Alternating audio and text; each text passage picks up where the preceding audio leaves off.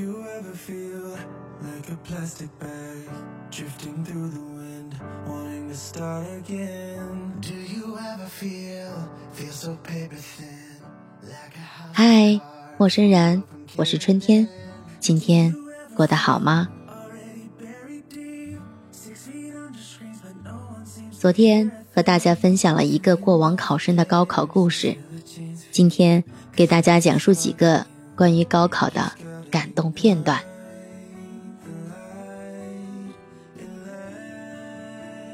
我叫李想，我的高考是迷茫的。当时我就读于一所升学率不高的特长类高中，是学校招收的第一届文化生。高三时，数学和英语老师相继离开，由特长班的老师接替教学。新来的数学老师年过五十，课上常常对同学的提问反应不过来。久而久之，同学们不愿意听课，更愿意自己做题。课堂上常常鸦雀无声。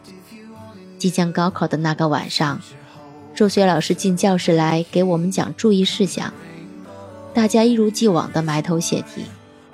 但那天，数学老师敲了敲黑板，示意大家抬起头来。他愧疚地和我们道歉。他说：“我能力不行，高三这一年耽误你们了。”随即对着我们鞠了一躬。台下的我们面面相觑，不知所措。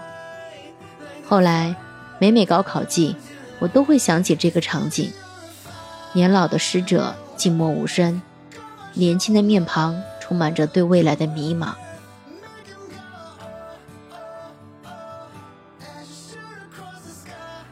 我叫陈毅，高考离我太远，记忆却清晰的要命。那年夏天，特别大的雨，老父亲花了大价钱买了那么贵、那么好的鲜荔枝给我吃。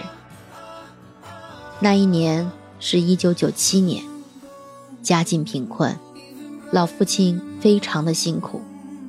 那荔枝鲜美润心，老父亲舍不得吃一粒，我是偷偷的含着泪吃的。一九九七年，一些报名费都得靠借。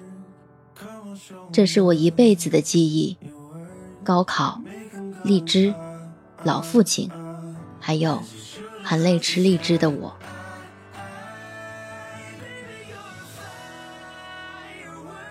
我叫张璐，高三时候的班主任，一个中年男人，当着我们全班的面哭了。高考结束的那个下午，我们开了最后一次班会。他说了好多好多话，最后他有些哽咽，摘了眼镜，掩面而泣，场面静止了十几秒钟，鸦雀无声。然后他停止了哭泣，用手一擦，对我们说：“孩子们，对不起，我没事，就是带了你们三年，你们这些孩子挺好的，我有些舍不得你们。”那一刻，底下的我们也都哭了。毕竟人都是有感情的，特别是分离的时刻。最后，班会即将结束之前，班长高喊一声：“起立！”我们全体起立，一起喊道：“老师好！”声音很洪亮。他用哽咽的声音喊道：“同学们好，请坐。”然后，他深深地给我们鞠了一躬。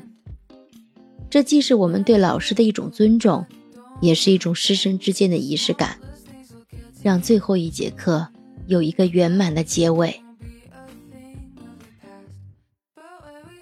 高中的最后一天，背着书包离开熟悉的校园，回头看向奋战过的教室，灯火通明的夜晚似乎还没有结束。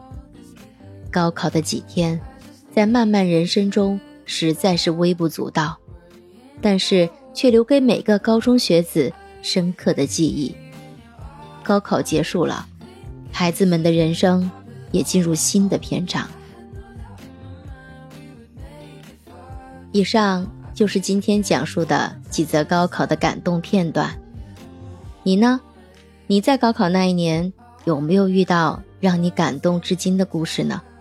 期待你私信告诉春天。如果你喜欢本期内容，请收藏本专辑，记得点赞、评论和转发，别忘了投上你的月票。我们下期再见，晚安，好梦。